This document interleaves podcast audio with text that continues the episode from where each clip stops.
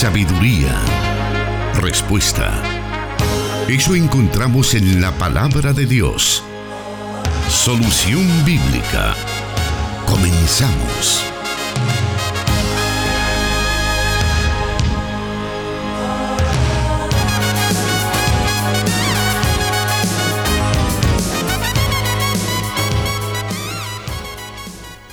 Una vez más agradecemos a nuestro Padre Celestial que nos dé la oportunidad de estar al aire con el programa Solución Bíblica para poder llegar hasta ahí donde usted está sintonizándonos, ya sea en su casa, en su trabajo, donde quiera que usted esté. Es un gusto para nosotros poder estar listos para presentarle este programa que sabemos es de su edificación. Nos sirve para aprender muchísimo de la palabra de Dios acerca de circunstancias cotidianas, eh, pues de preguntas también que nuestros oyentes nos envían para que podamos encontrar en la palabra de Dios respuesta a cada una de ellas. Para dar respuesta a esas preguntas, a esas inquietudes, se encuentra ya con nosotros el pastor Jonathan Medrano, a quien le damos la bienvenida. Dios les bendiga a todos los oyentes de la Corporación Cristiana de Radio y Televisión que ya están pendientes de este su programa Solución Bíblica. Un saludo también para aquellos que en la distancia a través del internet también eh, siguen en sintonía no solamente de la programación de las emisoras de la corporación, sino que también esperan este programa. Así es que para nosotros es un enorme privilegio poder contar con su sintonía.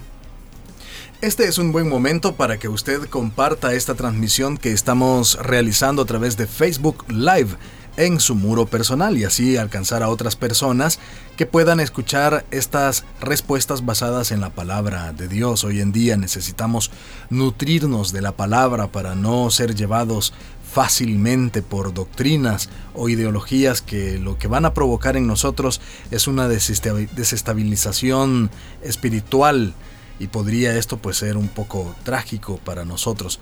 Mantengámonos siempre firmes entonces para que podamos aprender de la palabra de Dios. Gracias entonces por compartir esta transmisión. Saludamos a nuestros oyentes a través del 100.5 FM Restauración para todo El Salvador, para Santa Ana Plenitud Radio 98.1 FM en el oriente, en San Miguel, nos, retransmite 1450 AM Restauración y para el occidente de Guatemala, nuestra hermana emisora Cielo FM. Gracias por estar ya enlazados y listos para poder disfrutar de las respuestas a las preguntas que se nos han enviado y que hemos eh, ya ya tenemos listas para darlas a conocer a nuestra audiencia y al pastor Jonathan Medrano y así escuchar las respuestas a cada una de ellas. Iniciamos entonces y la primera pregunta de esta tarde nos dice así. ¿Por qué aparecen unas letras pequeñas o unos números en las escrituras? Es lo que nos pregunta nuestro oyente, pastor. Bueno, es bien difícil saber a qué tipo de letras pequeñas y números pequeños se refieren las escrituras, porque podrían ser, eh, por lo que logro entender en la pregunta, esos números pequeños son los, desde los versículos en los que se divide el texto hasta referencias cruzadas que aparecen. Eh, aparecen también algunos pequeños comentarios en, algunas eh, versiones de, la Biblia, dependiendo de la traducción que usted esté utilizando. Pero normalmente eh, lo que encontramos casi normalmente en cualquier texto de la escritura pues son a veces pequeños pequeñas referencias cruzadas y no sé si es a esas letritas y a esos pequeños números que aparecen al pie muchas veces o normalmente, a veces en medio eh, del texto a lo que el, oyente se refiere. No sé si tal vez nos pudiese proporcionar un poquito de más detalle con qué versión de la Biblia usted encuentra esas pequeñas y eh, pequeñas letras y pequeños números, nos sería un poco más fácil para poder tratar la manera de responder. Ahora, para aprovechar la naturaleza de la pregunta de nuestro oyente, eh, ¿podría explicarnos de dónde surge la división de la Biblia en capítulos, versículos y, esto, todo esto? Bueno, la verdad es que fue un proceso histórico bastante largo. Eh, Esteban Langton, eh, arzobispo de Canterbury, fue canciller y también maestro en la Universidad de París y él fue el primero en hacer una división del Antiguo Testamento y también del Nuevo Testamento sobre la base de capítulos. Esto fue en el año de 1226 y lo hizo en, la, en el texto latino de la Vulgata de Jerónimo. De la Vulgata pasó al texto de la Biblia hebrea, al texto griego del Nuevo Testamento y a la versión griega del Antiguo Testamento. Langton eh, estableció una división en, capítulos más o menos iguales o casi muy similar a la que tenemos actualmente en nuestras Biblias impresas. En el año de, en el año de 1226, eh, los libreros eh, parisinos introducen también estas divisiones en, lo que se conoce como la Biblia parisina. Y desde entonces esta división se hizo casi que universal. Es decir, ese fue el momento en el que se hace el primer intento de dividir el texto en capítulos. La división en versículos vino muchos años después con Santo eh, con Santos Pagnino en el año de 1541, un judío converso que después se hizo dominico.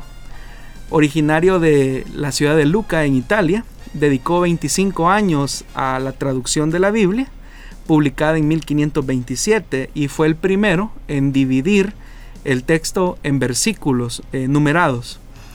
su obra se imprime en la ciudad de Lyon y era una versión muy literal que constituyó un punto de referencia entre los humanistas de la época, que fue eh, reimpresa varias veces eh, su obra.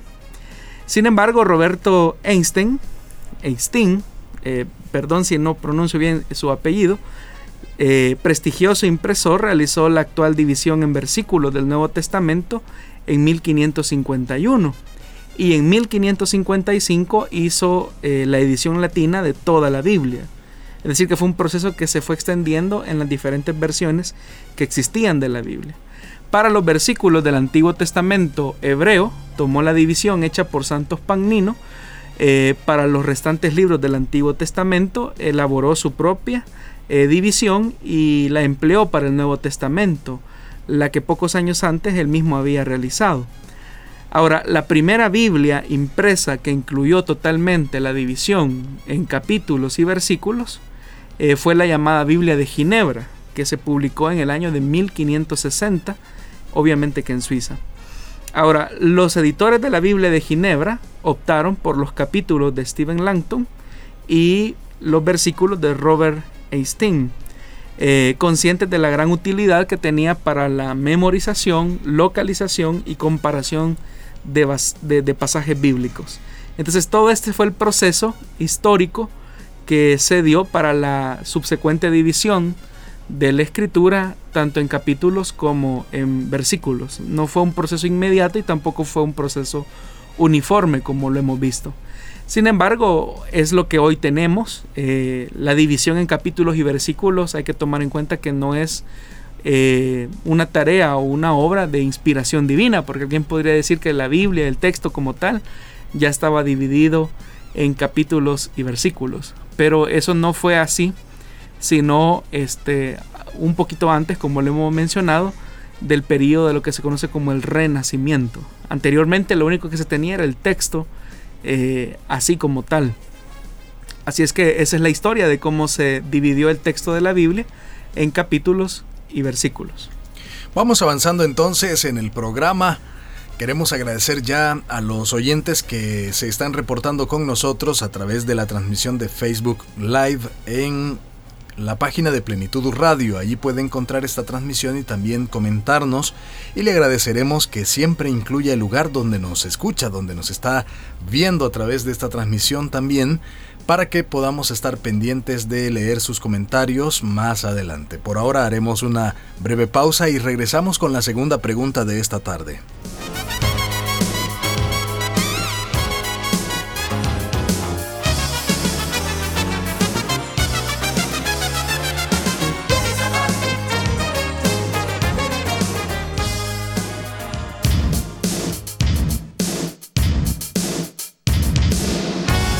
Escríbenos tus preguntas al número de WhatsApp de Plenitud Radio 503 7848 5605 y número de WhatsApp de Restauración 503 78 56 94 96.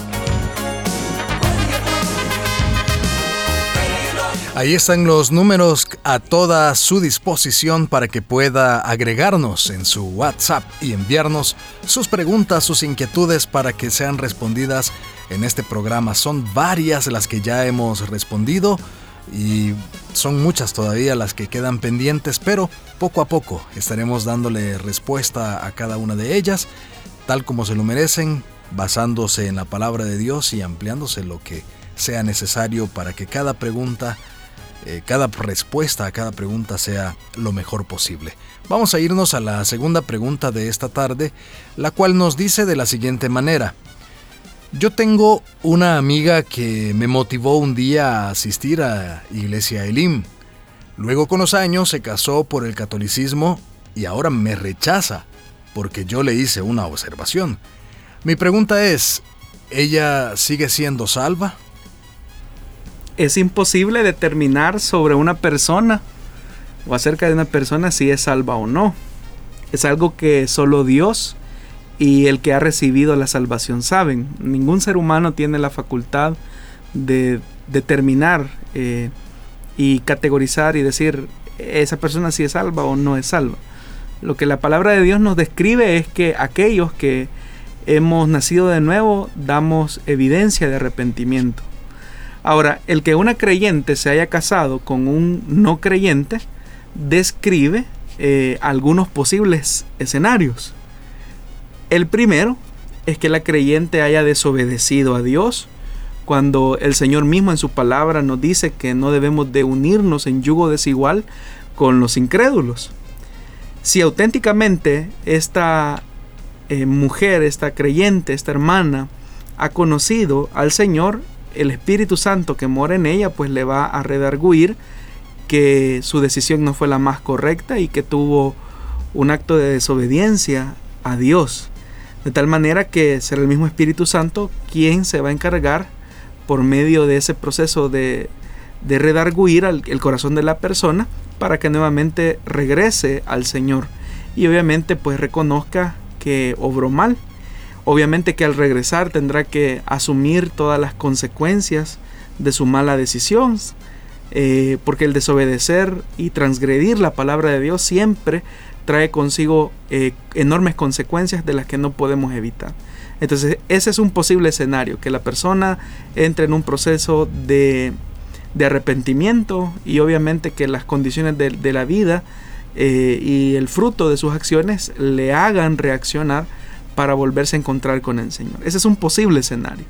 El segundo escenario es que ella siga igual y diga, bueno, es cierto, yo antes iba a la iglesia, eh, ahora me casé por el catolicismo, eh, me siento cómoda en la iglesia católica romana, siento que es lo mismo, no me afecta. Entonces ahí se produce un segundo escenario y es que a lo mejor, y eso es algo que no como mencioné anteriormente, no podemos determinar es que quizás ella nunca haya tenido un auténtico encuentro con el Señor y por lo tanto nunca regrese eh, al Evangelio. Y ante tal caso eh, se confirmaría lo que la misma palabra de Dios dice, que aunque salieron de entre nosotros, en realidad no eran de los nuestros, porque si hubieran sido de nosotros se habrían quedado con nosotros. Y como también el, escritor eh, reitera, su salida solamente sirvió para comprobar que ella no era de los nuestros, sino que por el contrario pues no, no pertenecía al redil del Señor. Por lo tanto, una de las cosas que debemos de tener nosotros con completa claridad es que el cristiano nunca peca a gusto. El cristiano nunca desobedece a Dios y queda tranquilo. Él siempre tiene la incomodidad y sabe que ha transgredido la palabra de Dios y dependiendo de la dureza y de la eh, renuencia de la persona, eh, el proceso para regresar o retornar pues va a ser eh, a veces muy complicado, porque la, Biblia establece que la paga del pecado es muerte. Entonces, eh, son los posibles escenarios, pero uno no puede determinar así de manera enfática. Eh, lo que ocurre es que ella es o ella no es, o ella va a regresar, no va a regresar. Su tarea como amiga es orar. Si usted tuvo un encuentro con Jesucristo a través de la invitación que le hizo esta hermana, a usted ahora la tarea es que como un gesto de solidaridad usted ore por su amiga, le invite nuevamente a ponerse a cuentas con el Señor y a regresar nuevamente eh, a los caminos del Evangelio. Y en esa medida pues usted habrá ganado a su hermana. Vamos avanzando en este programa y vamos a dar a conocer la tercera pregunta, la cual leemos así. Dios le bendiga, hermanos. Quisiera hacerles una pregunta. ¿Cómo explicar lo que pasa cuando Lázaro y el rico están en, en el Hades? ¿Cómo Abraham sabía que existía Moisés y los profetas si aun cuando Abraham muere solo tenía a Isaac? No había nacido Jacob ni Esaú, ni los doce hijos de Jacob. ¿Cómo se puede explicar eso que él dice, ahí tienen a Moisés y los profetas. Gracias, nos dice nuestro oyente. Debemos de tener sumo cuidado cuando leemos la escritura, de tomar eh, las consideraciones históricas que en ella se presentan. Cuando eh, Abraham se refiere, ahí tienen a Moisés y a los profetas, eh, es una expresión literaria que se utiliza para embellecer el texto y dejarlo de más claro, es decir, que no se está refiriendo a que exactamente existiera, eh, estuviera Moisés entre los vivos e igualmente los profetas estuvieran en el mundo de los vivos, sino que se está refiriendo a los escritos que por medio de ellos pues se da el testimonio vivo a las personas que todavía no han cruzado el umbral de la muerte. Ahora, obviamente que hubo un momento en que la revelación fue siendo progresiva y aquellos hombres piadosos eh, que tuvieron que cruzar eh, a la otra vida, comprendieron en algún momento algunos aspectos de, de dicha revelación. Prueba de ello es que la misma escritura en el Nuevo Testamento nos dice que muchos de estos hombres del pasado quisieron ver lo que ahora la iglesia está viendo. Es decir, que ellos tuvieron un, un, momento de revelación en el que entendieron que esa máxima expresión de revelación se encuentra en la persona de Jesús y obviamente que para llegar a ese punto de revelación eh, ese cruce histórico atraviesa por el testimonio de los profetas y de Moisés. Es decir, que aún en la eternidad eh, ellos llegaron a entender ese proceso de revelación. A eso es lo que se refiere también el escritor sagrado en la, en la carta de Pedro cuando dice que Jesús eh, descendió a predicar a los espíritus encarcelados para eh, explicarles, demostrarles y evidenciarles que el cumplimiento de la profecía había llegado eh, a su hora, a su fin. Así es que debemos de tener un poco de cuidado cuando leemos ese tipo de, escrituras o de la escritura porque, como repito, son expresiones literarias que lo que tratan la manera es eh, de embellecer el texto, pero también de dejar marcada eh, el énfasis de cierto mensaje. Agradecemos a nuestros oyentes que están comunicándose con nosotros y lo hacen a través del WhatsApp de Restauración y también el WhatsApp de Plenitud Radio. En Restauración pues ya se están recibiendo algunas preguntas que vamos a estar por supuesto ubicándolas en la lista que tenemos de en la cual pues están todas las preguntas de nuestros oyentes. También pues a través de el WhatsApp de Plenitud Radio hemos recibido unos una pregunta con respecto a la Biblia que vamos a estarla también escribiendo en esa lista. Vamos a continuar con el programa Solución Bíblica. Quédese con nosotros, ya volvemos.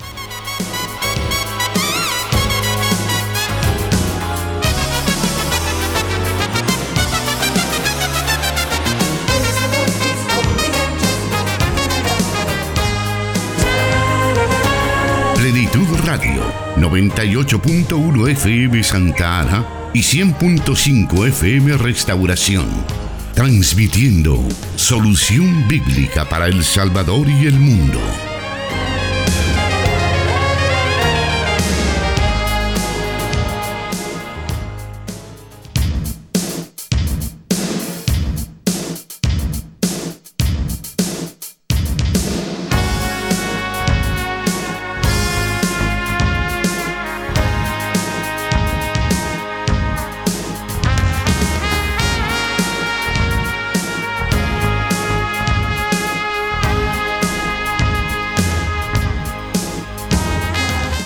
Unos minutos también estaremos revisando la transmisión de Facebook Live para poder leer algunos de los comentarios que usted nos está enviando, los cuales le agradecemos. Pero vamos en estos momentos a la siguiente pregunta de esta tarde para que el pastor Jonathan Medrano pueda dar respuesta a ella. Esta dice de la siguiente manera. Dios les bendiga. Les saludo desde Virginia, Estados Unidos.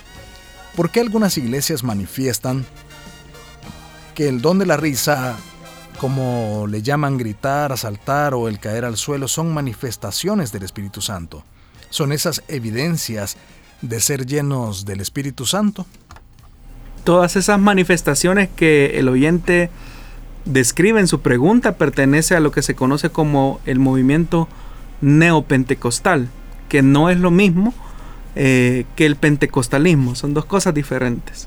Cuando hablamos de neopentecostal o neopentecostalismo, nos estamos refiriendo a un movimiento religioso eh, de tipo eh, carismático en el que se, manifiestan este tipo de, de cosas. Obviamente que quienes afirman que estas manifestaciones provienen del Espíritu Santo lo hacen sobre la base de sus especulaciones o de sus emociones, alejados completamente del fundamento de la palabra de Dios. Ahora, el oyente pregunta cuáles son las evidencias de haber sido lleno del Espíritu Santo. Debemos de mencionar que en las escrituras encontramos eh, dos tipos de evidencia, la evidencia inmediata y las evidencias permanentes. Cuando hablamos entonces de haber recibido el don del Espíritu Santo, en el tema de las evidencias inmediatas, podemos entender que esa es la de hablar en otras lenguas. Significa que una persona cuando ha recibido eh, esa llenura del Espíritu Santo, una de esas evidencias inmediatas es el hablar en otras lenguas. En el libro de los Hechos de los Apóstoles, en el capítulo 10, versículo 44 al 46 dice, Mientras Pedro estaba todavía hablando, el Espíritu Santo descendió sobre todos los que escuchaban el mensaje. Los defensores de la circuncisión que habían llegado con Pedro se quedaron asombrados de que el don del Espíritu Santo se hubiera derramado también sobre los gentiles. Y dice, pues los oían hablar en lenguas y alabar a Dios. Entonces, vean, vemos que la evidencia inmediata de haber sido llenos del Espíritu Santo o de haber recibido el don del Espíritu Santo o de haber sido bautizado en el Espíritu Santo es el hablar en otras lenguas. Pero como dije, también existen lo que se conoce como las evidencias permanentes. Y cuando hablamos de evidencias permanentes, son las que quedan como subsecuentes en crecimiento y desarrollo en la medida que el cristiano eh, sigue progresando en su fe. La primera evidencia permanente es la autoridad. En el libro de los Hechos, en el capítulo 7, versículo 55 al 56 dice, pero Esteban, lleno del Espíritu Santo, fijó la mirada en el cielo y vio la gloria de Dios y a Jesús de pie a la derecha de Dios. Veo el cielo abierto, exclamó, y al Hijo del Hombre de pie a la derecha de Dios.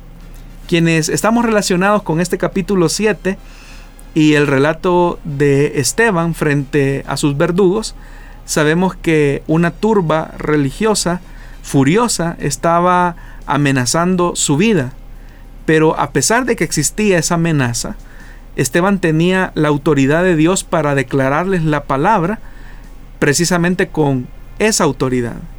Y esa autoridad es el resultado de estar lleno del Espíritu Santo. De hecho que se describe a Esteban como un hombre lleno del Espíritu Santo.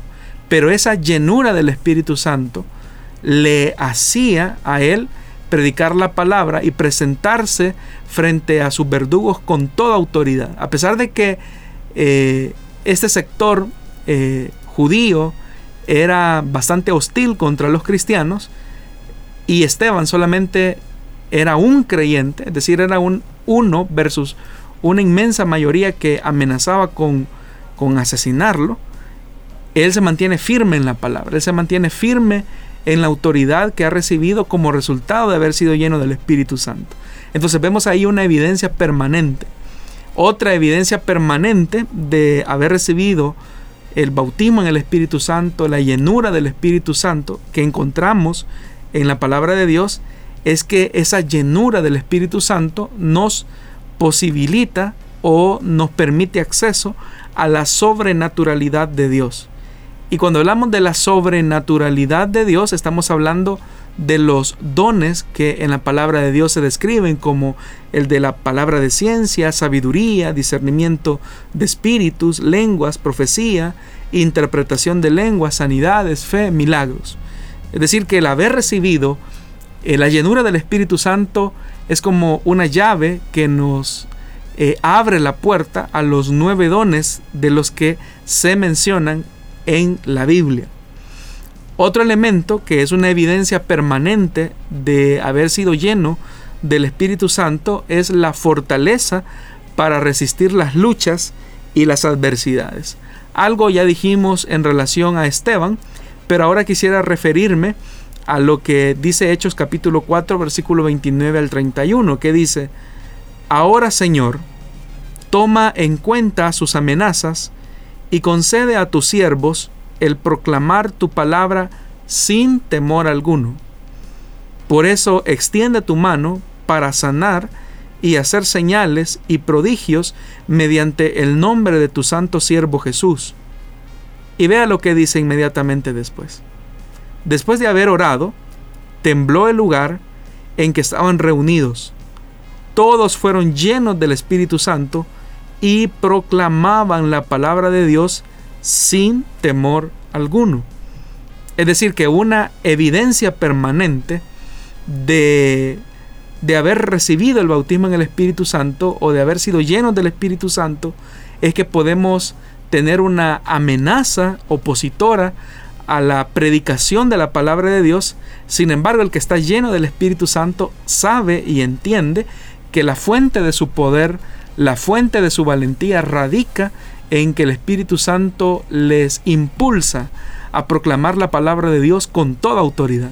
De tal manera que una persona como Pedro, por ejemplo, que cuando no era lleno del Espíritu Santo, y se encontró frente a los cuestionamientos de la criada que le decía que si conocía a Jesús, vimos en un Pedro bastante fusilánime, temeroso, que lo negó tres veces. Es decir, vemos a ese Pedro eh, bastante temeroso, bastante miedoso, podríamos decirlo.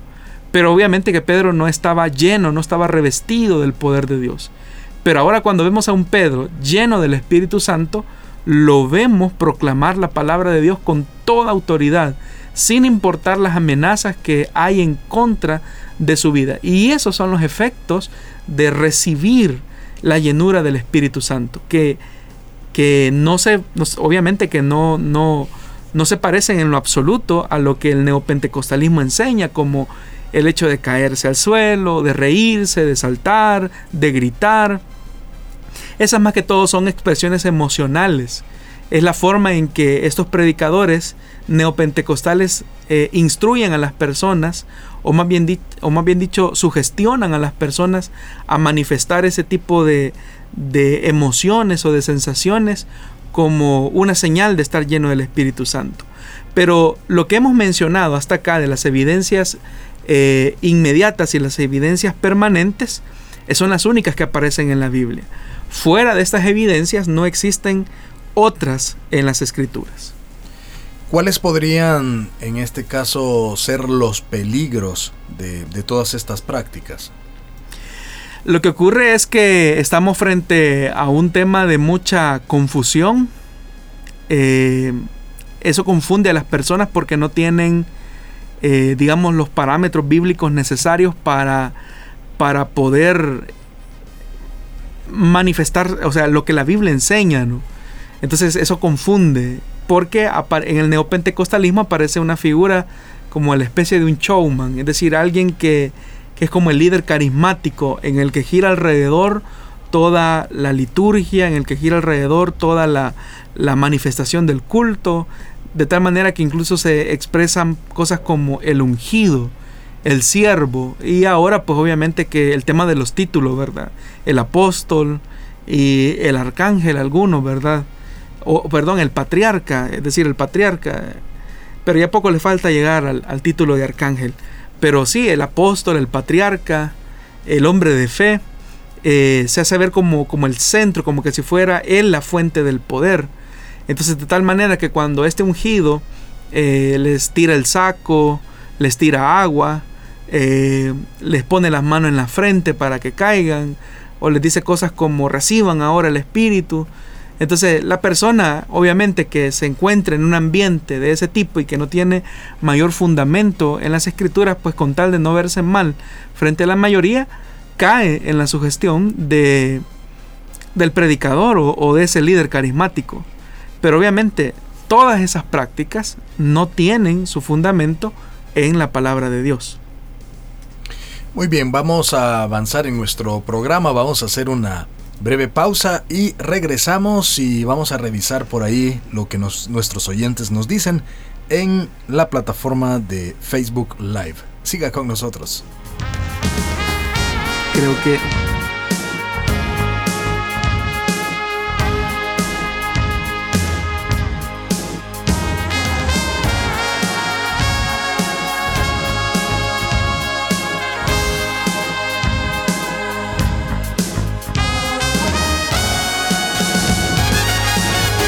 Bíblica con el pastor Jonathan Medrano. Desde Plenitud Radio 98.1 FM en Santa Ana, enlazada con Restauración 100.5 FM.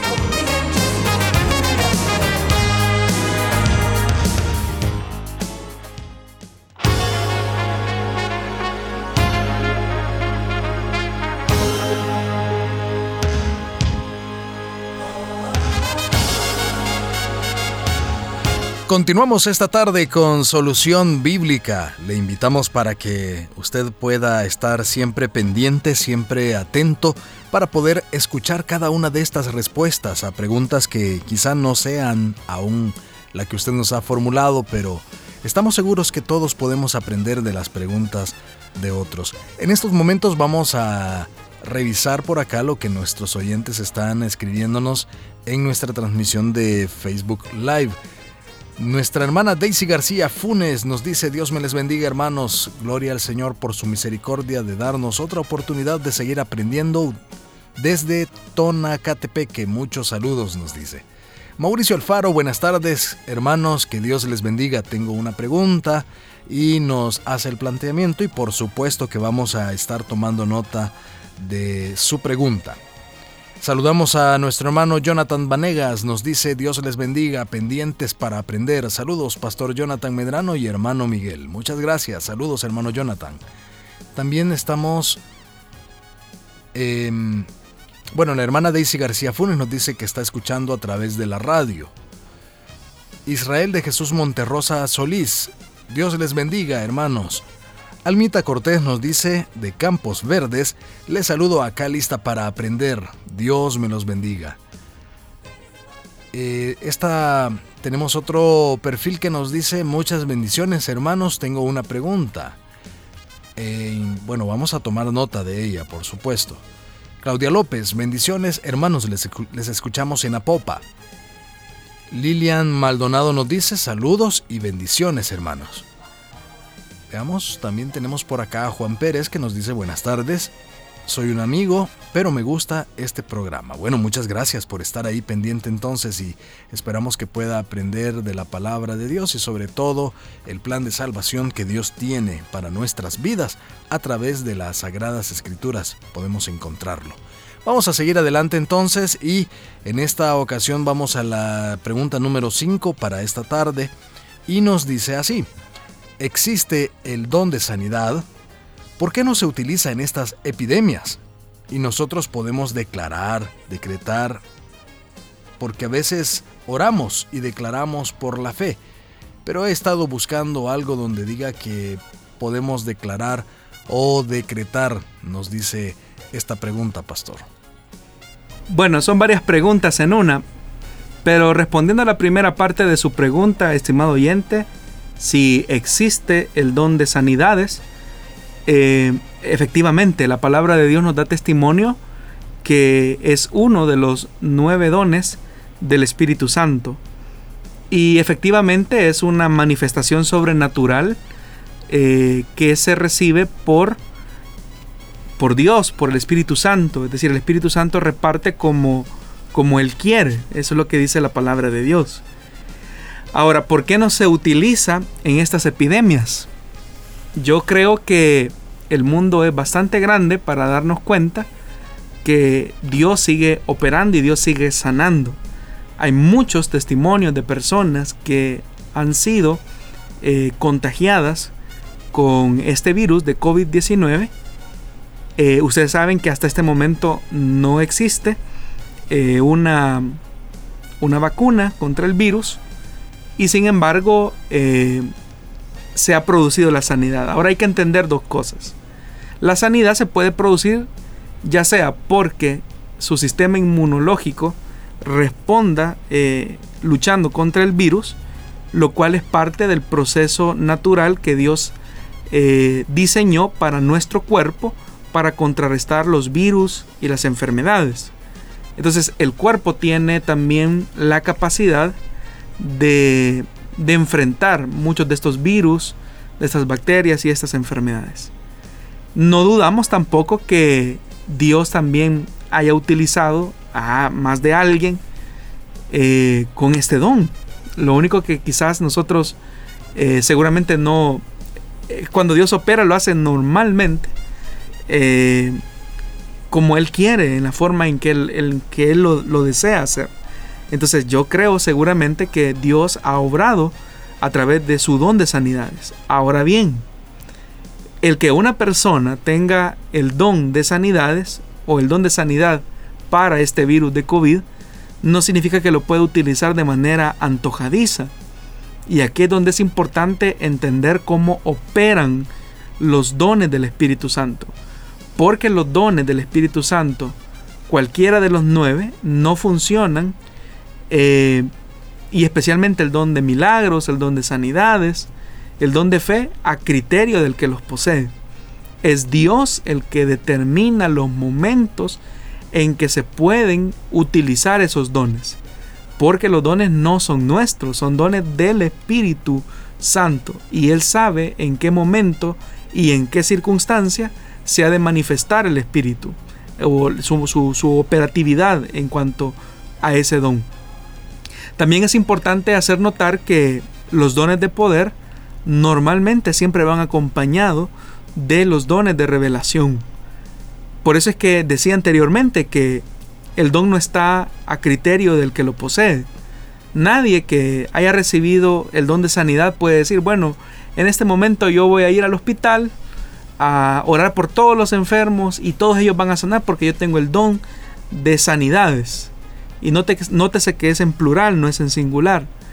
Y esa persona puede ir con la más buena intención de ir, pero si él ora eh, imponiendo manos sobre los enfermos, pero lo hace a título personal, no lo hace porque Dios le ha indicado que debe de hacerlo, eh, lo que va a ocurrir es que pues, va a ir a ministrarlo, ¿verdad?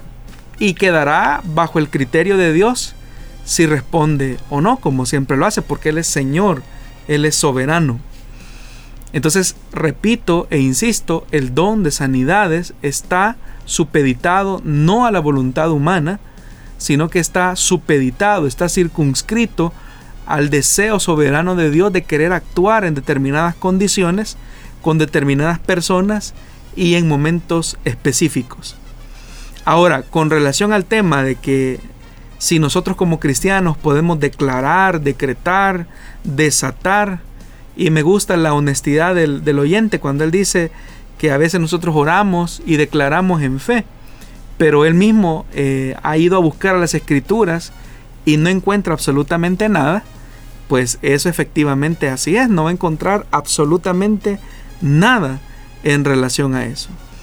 Entonces, ¿cuáles son los peligros que, que están detrás de estas prácticas de declarar, de ordenar, de desatar, como hoy en redes sociales uno ve a un montón de pastores, otras que son pastoras, profetas, eh, tratando de declarar, eh, ordenar, desatar, están yendo en contra de la palabra de Dios absolutamente. En primer lugar, porque esto de decretar, ordenar o desatar no es una práctica bíblica. Es cierto que las escrituras advierten al creyente de cuidar lo que dice, que en nuestra lengua está el poder de la muerte y de la vida, que daremos cuenta por las palabras que, decimos y que nuestras palabras deben de ser con gracia y que todo lo que digamos debe en última instancia glorificar a Dios. Pero nada absolutamente de esto sugiere que los hombres tenemos poder para crear cosas solamente porque las digamos, ni mucho menos se nos manda a decretar, a decretar o desatar en la palabra, en, en la vida. Decretar es algo que solamente le pertenece al Creador. De hecho que en el relato bíblico no vemos a los creyentes decretando ni desatando. Y las escrituras nunca nos han mandado a hacerlo. Lo otro nocivo que encontramos en esto es que no hay ningún beneficio. La práctica de decretar, declarar, no produce absolutamente ningún beneficio en concreto. Las palabras de los hombres no han producido ni producirán nada en el sentido de cambiar o crear las cosas, y tampoco será el medio por el que nuestras oraciones serán contestadas. Dios responde al clamor de los suyos cuando estos se humillan y piden apelando a sus misericordias. ¿Por qué podemos nosotros encontrar, por ejemplo, en el caso de algunas personas que eh, se sienten atraídas, se sienten tal vez motivadas, eh, bueno, tanto quien lo hace como quien lo recibe? ¿Por qué les resulta tan atractiva esta práctica para poderla realizar o incluso para ser seguidores de quienes lo, lo practican? Esto se relaciona mucho, hermano, a lo que dijimos anteriormente. Detrás de este tipo de prácticas, la persona lo que quiere es tratar la manera de tener adeptos, seguidores, admiradores. No discípulos de Jesús, sino que lo que quieren tener es eh, esa admiración, es decir, ellos se sienten fuertes eh, haciendo este tipo de cosas. Y quiero, o sea, ¿cuál es el problema de esto? El problema es que esta práctica de decretar, declarar, como, como el neopentecostalismo enseña, puede provocar serios efectos en los creyentes, al punto de tener la sensación de, de cierta decepción cuando llevan mucho tiempo decretando y sin ver ningún resultado. Hoy en este periodo de pandemia eh, hemos visto a muchos famosos eh, pastores, apóstoles, supuestos profetas, decretando, ordenando que el virus eh, se detenga. Y obviamente que eso no ha pasado.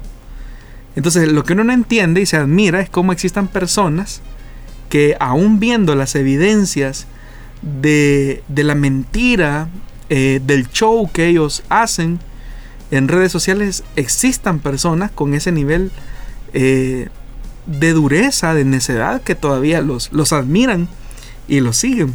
Pero igual, o sea, como dicen, para todo siempre hay un descosido.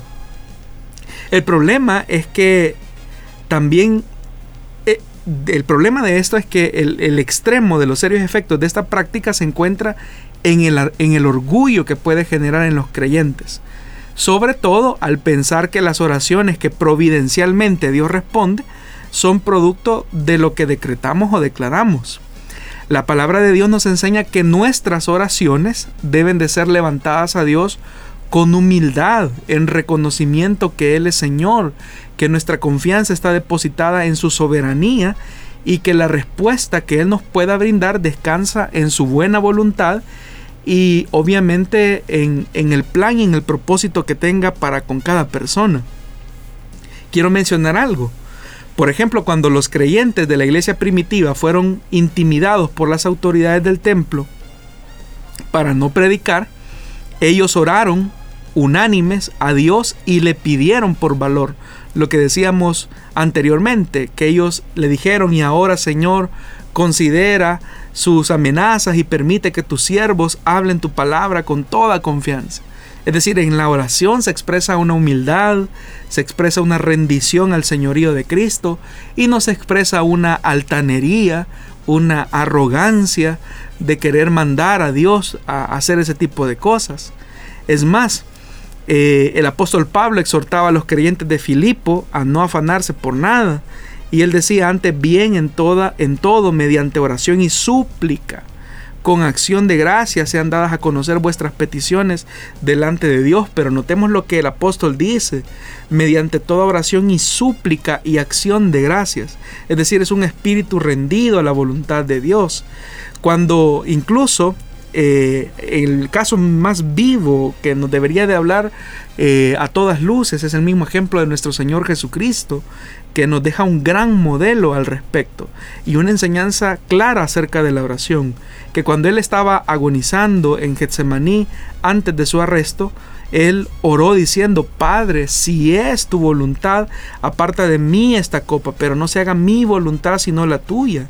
En el mismo modelo del Padre nuestro no encontramos ese tipo de ideas de decretar, ordenar, desatar, por lo tanto, el modelo y el mandato bíblico es el de una oración que se apoya, número uno, en los méritos de Cristo, que pide a Dios, que depende de la gracia divina, que confía en su buena voluntad y que da gracias continuamente por todas las respuestas que se reciban de Dios. Porque entendemos que su voluntad es buena, agradable y perfecta y no tenemos que estar decretando ni declarando, ni mucho menos sentirnos mal si luego de orar las cosas no salen como las pedimos. Debemos de descansar que nuestras vidas están en las manos de un Dios poderoso, sabio, bueno, soberano y que está obrando conforme a sus propósitos eternos en nuestras vidas. Entonces cuidado, estimados hermanos, con aquellos que ustedes escuchan que decreto, ordeno, desato y detrás, de lo, detrás de ese tipo de expresiones lo único que existe es la fanfarronería y la arrogancia de un corazón que trata la manera de llamar la atención y que pretende eh, a todas luces tratar la manera de, de robarle la gloria que solamente le pertenece a nuestro Dios. Bueno, antes de dejar esta pregunta por acá, me llama la atención una participación que el hermano Salvador Melara nos hace llegar a través de Facebook Live y nos dice así, en Mateo 16 el Señor Jesús habla de la cuestión del atar o desatar. Generalmente la gente lo utiliza como modelo de proclamación o de la confesión positiva, pero pero el Señor Jesús en ese contexto, el de Mateo, se refería al perdón ¿Qué podemos decir sobre eso, pastor? Definitivamente, muy cierto. Eh, cuando, por ejemplo, el texto de la palabra de Dios dice que donde están dos o tres reunidos en mi nombre, ahí estoy yo. Está haciendo alusión a las normas disciplinarias que se colocan al interior de una iglesia en relación a una persona que ha pecado. Eso se encuentra en Mateo capítulo 18, versículo 15. Y obviamente que el énfasis eh, del texto no está en el hecho de la palabra positiva, sino en el hecho del común acuerdo. Es decir, cuando se toma una norma de disciplina hacia una persona que ha incurrido en una falta o en un agravio hacia otro creyente, la iglesia se reúne y, determina eh, qué hacer con, esa, con esas condiciones de pecado o condiciones de conducta. Y nada tiene que ver el tema de decretar, o desatar. Y hay que tener cuidado con eso, porque también eh, cuando se habla acerca de la... Es que el, lenguaje neopentecostal está lleno de un lenguaje bastante eh, místico. Por ejemplo, se habla de la llave del reino, se habla acerca del tabernáculo de David, se habla acerca eh, de la palabra positiva o de la palabra confesional, le llaman ellos, ocupan el tema del lenguaje de guerra espiritual. Hay algunos creyentes incluso que van y, ante una ciudad que está llena de injusticia, de maldad, de pecado, dicen vamos a ir a ensanchar, dicen nuestras, nuestro territorio, vamos a ensanchar las estacas del, reino. Y van y literalmente llevan estaca, ¿verdad? Y dicen, van y siembran la estaca y dicen, esta es una señal de que ese territorio es territorio del Señor y comienzan a, a tirar aceite, hay algunos incluso que hasta se han subido hasta aviones, avionetas y, se y comienzan a tirar aceite sobre la ciudad. Pobrecito de aquellos que les cae en la cabeza. Pero ellos creen que con ese tipo de cosas están teniendo grandes procesos de liberación. Pero, estimados hermanos, estimadas hermanas, cualquier práctica que vea usted en cualquier predicador o en cualquier predicadora, filtre esas prácticas a la luz de la palabra de Dios. Vea si Jesús en algún momento hizo lo que estos predicadores hacen. Vea si en algún momento la iglesia, los apóstoles, hicieron este tipo de cosas. Cuando usted ve ese tipo de cosas que no tienen sustento bíblico, rechácelas, porque peligroso eh, exista en ello un espíritu de confusión que lo único que trata la manera de hacer eh, es dañar a la iglesia. Porque seamos muy honestos, cuando vemos ese tipo de cosas, cuando el mundo ve ese tipo de cosas, eh, y especialmente en redes sociales, de famosos predicadores que decretan y que dicen a partir de este momento, virus, aléjate, ya no vas a venir, y ven que eso no tiene, o sea, no se cumple como ellos lo han dicho. Y como alguien dijo en algún momento, cualquiera es profeta con periódico en mano. Eh, si alguien hace ese tipo de cosas y un incrédulo lo ve, lejos de ser eh, un punto de encuentro, un punto de inflexión con aquellos que no conocen de Dios, termina siendo de tropiezo y de vergüenza, porque la gente lo que dice, miren los cristianos lo que creen, o miren los evangélicos lo que creen, cuando en, esa, en ese comentario están generalizando por toda la iglesia, eh, con prácticas que no corresponden a la palabra de Dios. Ahora, si hay una práctica que se está haciendo, pero tiene sustento bíblico, hay evidencia en la palabra de Dios, entonces eso es diferente, pero aún la misma palabra de Dios establece los mecanismos en que, en que ese ejercicio espiritual eh, se desarrolla. Por ejemplo, los, hablando acerca del tema de los dones del Espíritu Santo, los dones del Espíritu Santo, la palabra de Dios establece claramente que son para edificación de la iglesia. El mismo apóstol Pablo habla y dice, cuando ustedes se reúnen, está hablando acerca de la comunidad, está hablando acerca de la iglesia, que son de bendición eh, para, para, cada, para cada miembro de la comunidad cristiana.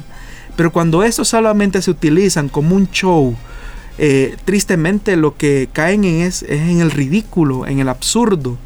Y como repito, hay personas que obviamente que buscan lo más fácil. Porque veamos algunas situaciones, eh, siempre del lenguaje neopentecostal, el tema de las maldiciones generacionales. Entonces, una persona que es alcohólica, una persona que tiene una adicción eh, a las drogas o al adulterio, entonces es más fácil decir, es que hay un espíritu generacional en tu familia que ha venido desatando la maldición, así que en este momento yo decreto, ordeno, desato que ese espíritu se va en vez de confrontar a una persona y decirle, oye, tu, tu conducta, tu vida eh, está en completa desobediencia a la palabra de Dios y lo que tú necesitas es arrepentirte y nacer de nuevo. No es una oración la que va a cambiar a una persona, es la acción del Espíritu Santo en la vida del creyente que lo lleva a la resolución de darle un giro a su conducta y a su comportamiento. Eh, creo que difícilmente el tiempo nos alcance para otra pregunta, por lo tanto voy a leer acá un comentario que nos hace un hermano también acá en Facebook, en Facebook Live. Y estoy tratando también yo de recordar un poco acerca de, de Ávila que declaraba sanidad, dice nuestro hermano. Entonces, ¿cómo eh, poder saber si eso era genuino o no? El tema es filtremos todo bajo la palabra de Dios sin importar quién sea. O sea, sin importar quién sea, toda predicación, toda enseñanza tiene que ser filtrada por la palabra de Dios. Es decir, cuando una persona hace algo, ¿por qué lo hace? Eh, ¿Tiene sustento bíblico? Puede ser que exista, o sea, todos nos podemos equivocar. Eh, yo no dudo que G. Ávila haya sido un gran siervo de Dios. Pero el mismo G. Ávila tuvo sus desaciertos en algún momento. Por ejemplo, G. Ávila eh, era una de las personas que era renuente al tema de los medios de comunicación. Hablaba de que la televisión era la caja del diablo y así se refería. Pero el mismo G. Ávila en, momentos, en un momento de su ministerio cambió, se dio cuenta que no podía seguir con ese discurso y permitió que el Espíritu Santo le guiara hacia, hacia esa verdad. Entonces, nuestra referencia no deben de ser los predicadores, estimados hermanos, nuestra referencia debe de ser lo que la palabra de Dios dice. O sea, puede ser cualquier predicador del mundo, pero lo que dice ese predicador debe de ser filtrado por lo que enseña la Biblia. Es decir, eso que me está diciendo ese predicador tiene fundamento. ¿A dónde dice la Biblia que por decretar, ordenar, desatar, eh, las cosas van a cambiar?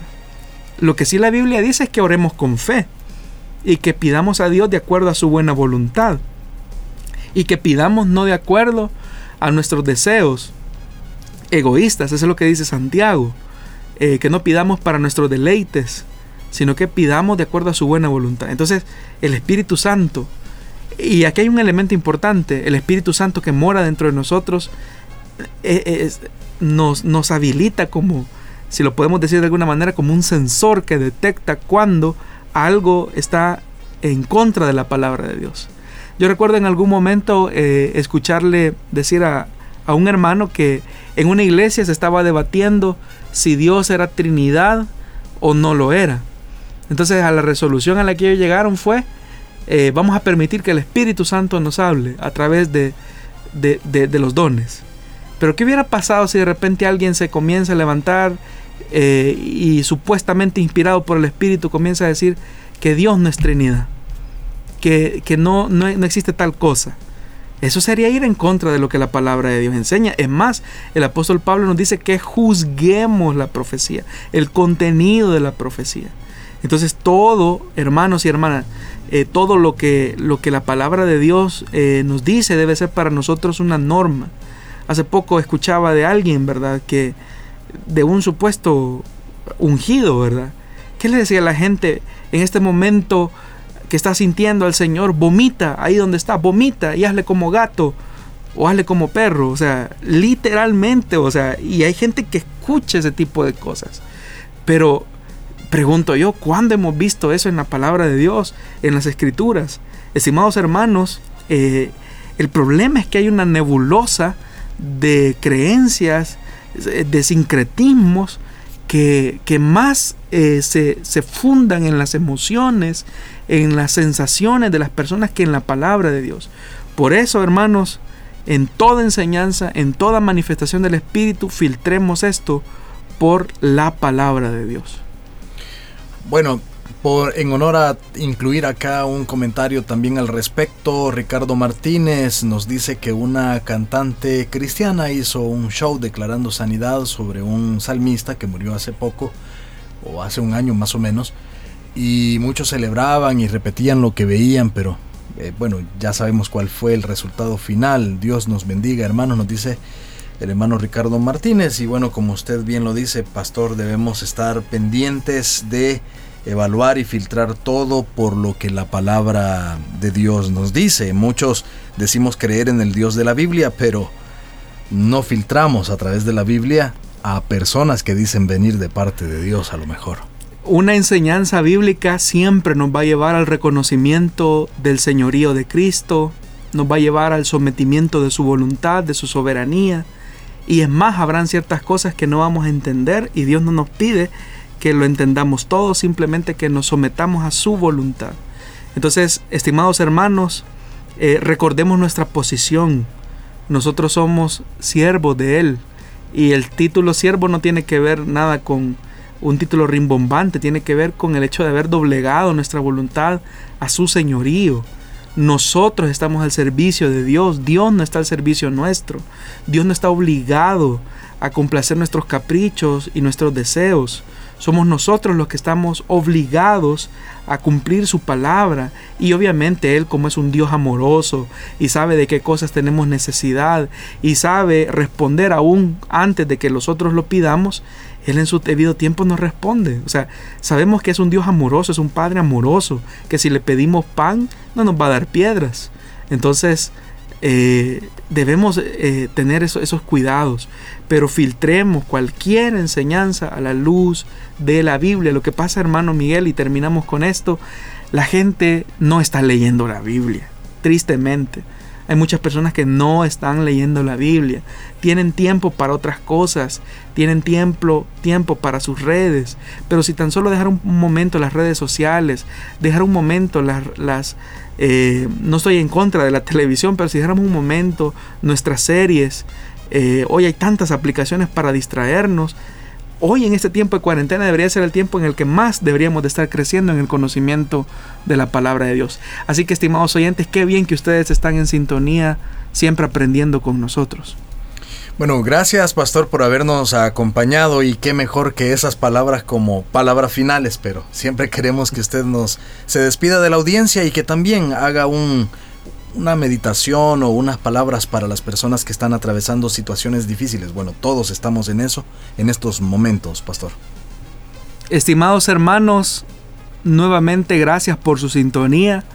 Pero en estos momentos de crisis donde el mundo atraviesa no solamente una dificultad sanitaria, sino que también una recesión económica, debemos de descansar en que el Señor es nuestro buen pastor.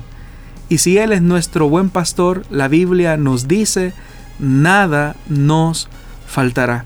Esa es su promesa, esa es su palabra, y Él es fiel eh, para cumplirla en cada uno de nosotros. La provisión llegará de la persona y del momento o del tiempo en el que usted menos se imagina. Él es fiel a su palabra. Muchas gracias, estimado oyente, por haber estado pendiente de esta emisión de Solución Bíblica. Si Dios lo permite, estaremos con usted nuevamente la próxima semana, martes a las 5 de la tarde, hora de El Salvador. Y puede también estar pendiente durante la semana cuando este programa es colocado en las plataformas de Spotify y SoundCloud. Le invitamos entonces a estar pendiente del programa Solución Bíblica. Hasta la próxima. Muchísimas bendiciones.